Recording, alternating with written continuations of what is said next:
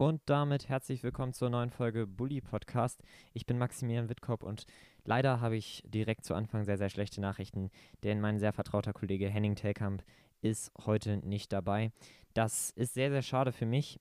Ähm, allerdings seid ihr das ja auch schon gewissermaßen gewohnt, denn wer sich die ersten Folgen angehört hat, also wer schon zur Geburt dieses Podcasts sozusagen hautnah dabei war, der kennt das sozusagen schon, dass ich das ja auch alleine gemacht habe. Und ich denke, auch diese Folge wird, ja, wird das auch ertragbar für euch. So wollen wir es mal formulieren. Heute gibt es mal wieder einen Bundesliga-Rückblick und da Henning heute nicht dabei ist, gibt es dann auch noch äh, nur den Bundesliga-Rückblick sozusagen, denn organisatorisch und ja, themenspezifisch haben wir da jetzt auch nicht viel noch geschafft. Ähm, allerdings kann ich euch versichern auf jeden Fall, dass Henning, denke ich, in der nächsten Folge dann auch wieder dabei ist und wir dann auch wieder ein sehr interessantes Thema für euch dabei haben. Heute müsst ihr so klarkommen und ich denke, das wird auch, ja, so wie jede Folge sonst normal. Also das wird auch heute eine sehr interessante Folge für euch und vor allem auch eine sehr informative zum letzten Bundesligaspieltag.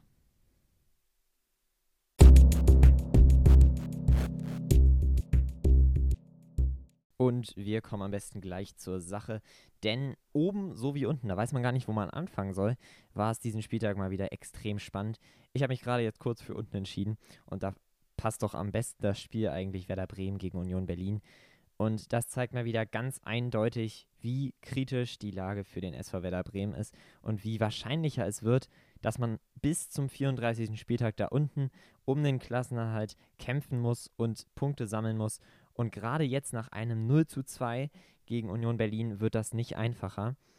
Denn man hat jetzt 17 Punkte, ist vier Punkte sozusagen vom rettenden Ufer entfernt. Und wenn man sich die Mannschaften anschaut, das haben, haben wir jetzt aber auch schon in den letzten Folgen öfters mal erwähnt, da ist Paderborn, da ist Düsseldorf, da ist Mainz, Hertha, Köln.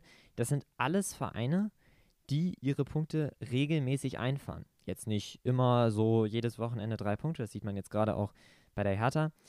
Aber bei Mainz, bei Düsseldorf und die eben genannten Vereine, das sind alles Vereine, die Punkte holen können. Und zwar ganz unerwartet. Und Bremen scheint noch nicht mal unerwartet Punkte zu holen. Die scheinen einfach nie Punkte zu holen. Und das ist ganz, ganz bitter für Bremen. Und das macht die Lage auch noch mal schwieriger. Denn äh, gerade auch Paderborn ist ein Überraschungsgegner. Da kann alles passieren. Da kann man jetzt wie beim Spiel Schalke gegen Paderborn, da kann Paderborn dann einen Unentschieden schaffen. Oder man verliert dann 5-0 gegen die Bayern, was jetzt letzte Saison zwar nicht der Fall war, aber das kann trotzdem passieren. Oder man gewinnt eben mit einem 1-0. Und das zeigt sich ganz deutlich, dass auch bei Paderborn und bei Düsseldorf, ist auch ganz wichtig zu erwähnen, die jetzt auch ein 1-1 gegen Wolfsburg geschafft haben, das ist eine Wundertüte. Und da kann alles passieren. Und ich habe das Gefühl, dass das bei Werder nicht der Fall ist.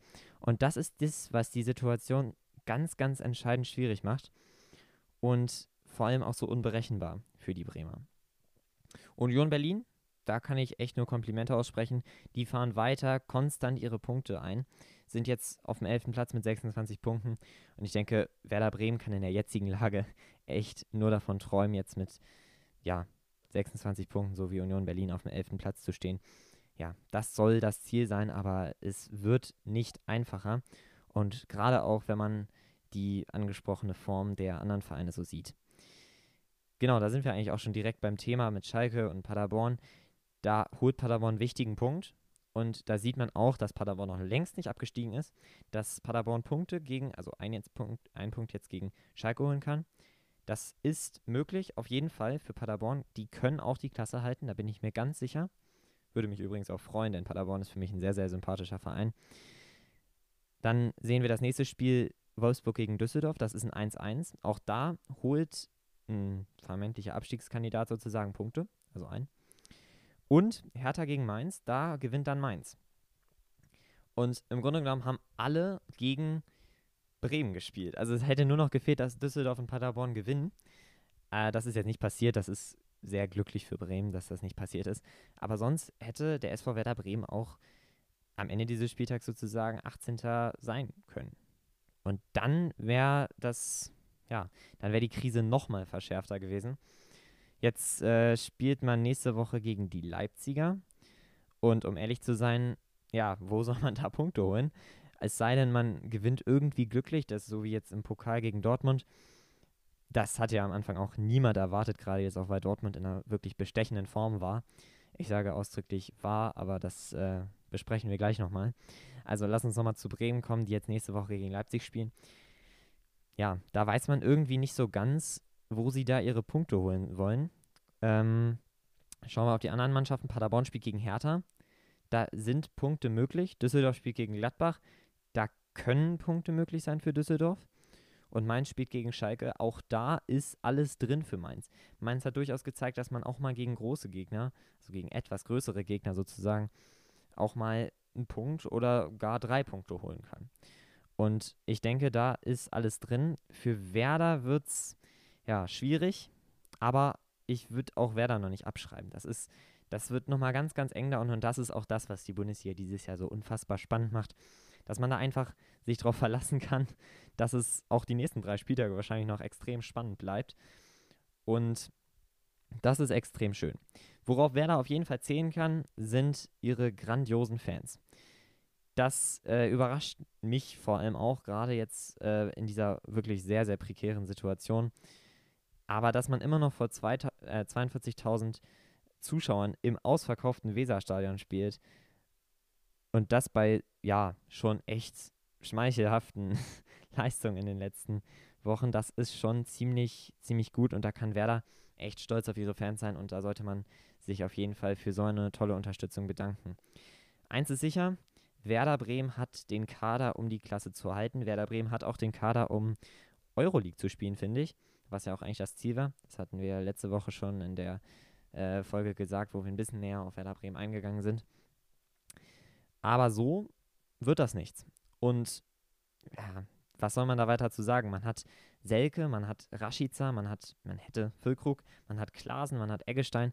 Das sind alles Spieler, die locker, locker Euroleague spielen können, aber ihre Form in den letzten Spielen einfach nicht abrufen können. Und das liegt, glaube ich, auch grundsätzlich, da, also es hängt grundsätzlich damit zusammen, dass man einfach keine wirklich gute Mentalität im Team hat, was da natürlich auch absolut selbstverständlich ist, wenn man ja einige Spiele hintereinander verliert. Was jetzt trotzdem nochmal echt bitter ist für Bremen, ist, dass sie ja im Pokal gegen äh, Borussia Dortmund gewonnen haben und trotzdem irgendwie, ja, es nicht hinkriegen, dann auch das Ganze in der, in der Bundesliga umzusetzen, dass man dann da irgendwie auch mal so wenigstens einen Punkt holt. Aber nein, äh, Bremen kann anscheinend nur im Pokal gewinnen, was ja in den letzten Jahren eigentlich eher nicht so der Fall war. Aber gut, dann ist das dieses Jahr mal etwas andersrum. Ich bin immer noch eigentlich davon überzeugt, dass Bremen es am Ende schaffen wird. Auch wenn sich meine Meinung jetzt in den letzten Wochen schon gewissermaßen verdüstert hat, wenn man das so sagen kann, dass Bremen einfach unfassbar starke Konkurrenz hat, vor allem auch. Und dass es nicht einfach wird für die Bremer. Und ich denke, das ist jedem Werderaner klar. Das ist den Verantwortlichen klar.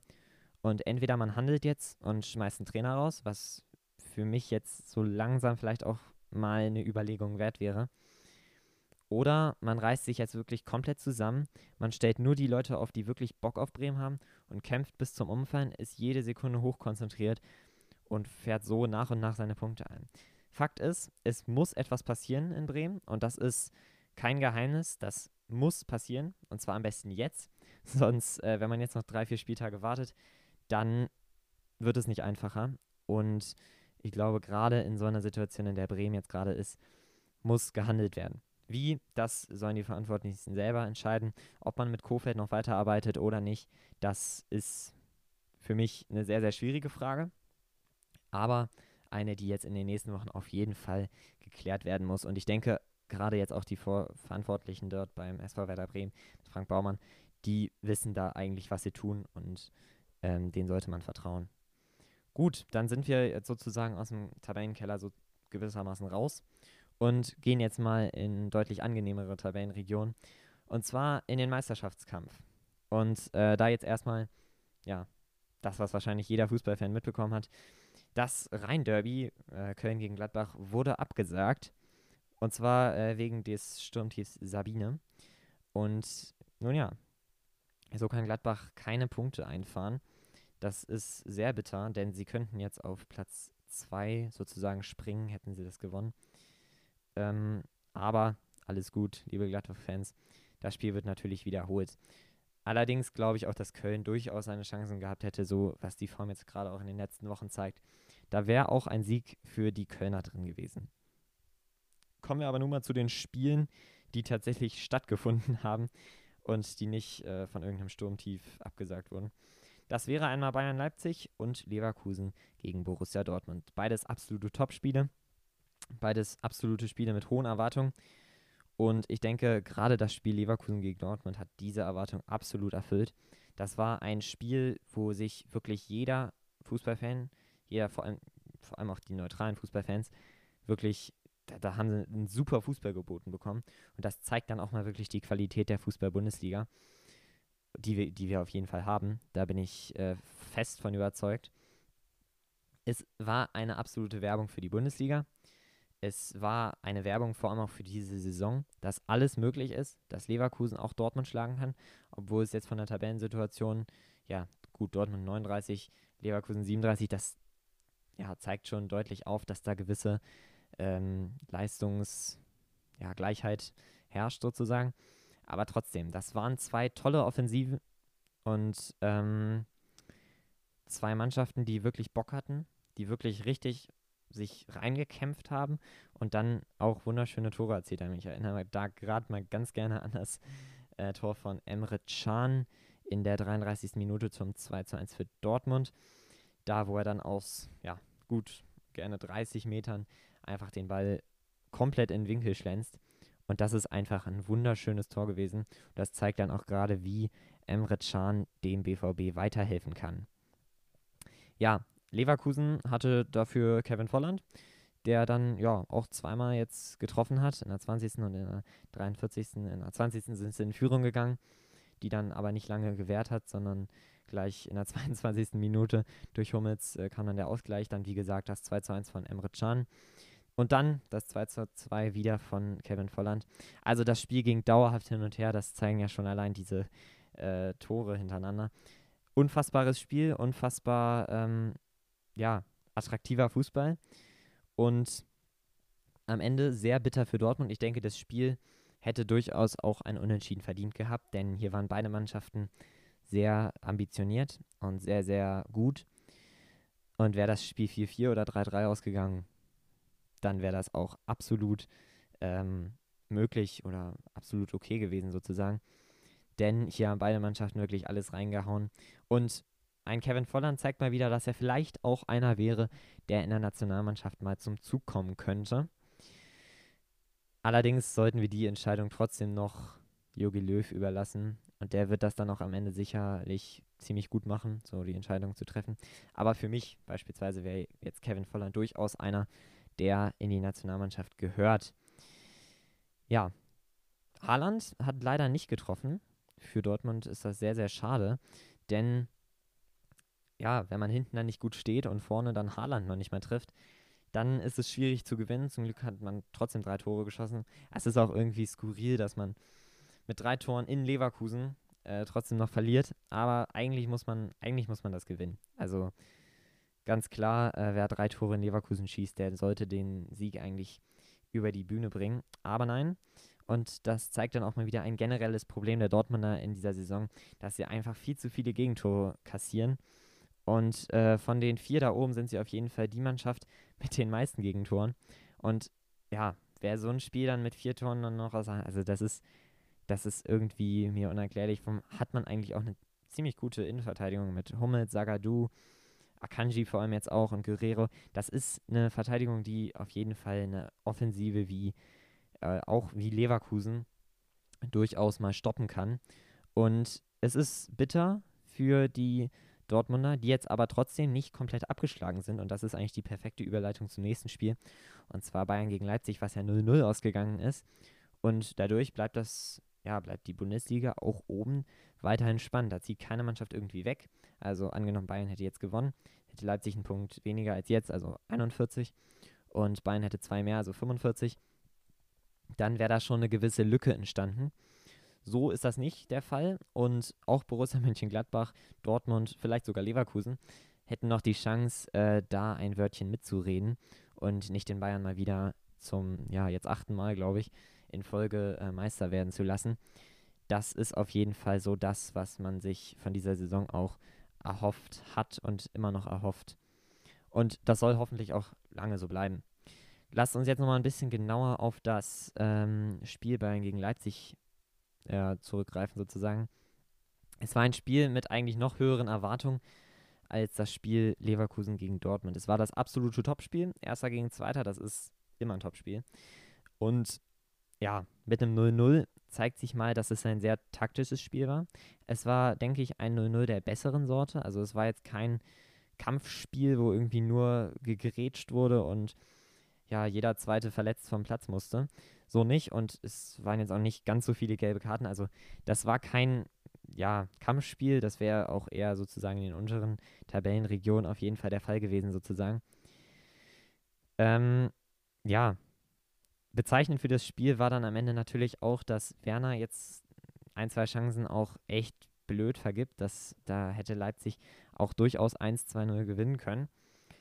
Ähm, und am Ende ist das dann natürlich total blöd, auch für die Leipziger, denn jetzt hätte man äh, das Ding gewinnen können. Und vor allem Werner, der sonst alles kaputt schießt, äh, trifft dann ausgerechnet mal gegen die Bayern nicht. Das ist sehr, sehr bezeichnend für äh, so ein Spiel. Und ähm, was aber auch eigentlich ganz schön ist, denn so bleibt jetzt auch die Frage um die Torjägerkanone sehr, sehr offen.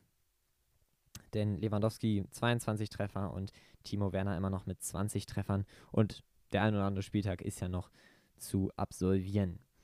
Ja, da ähm, ist auf jeden Fall alles noch offen. In der Leipziger Aufstellung war auch mal äh, Dani Olmo, der Neuzugang.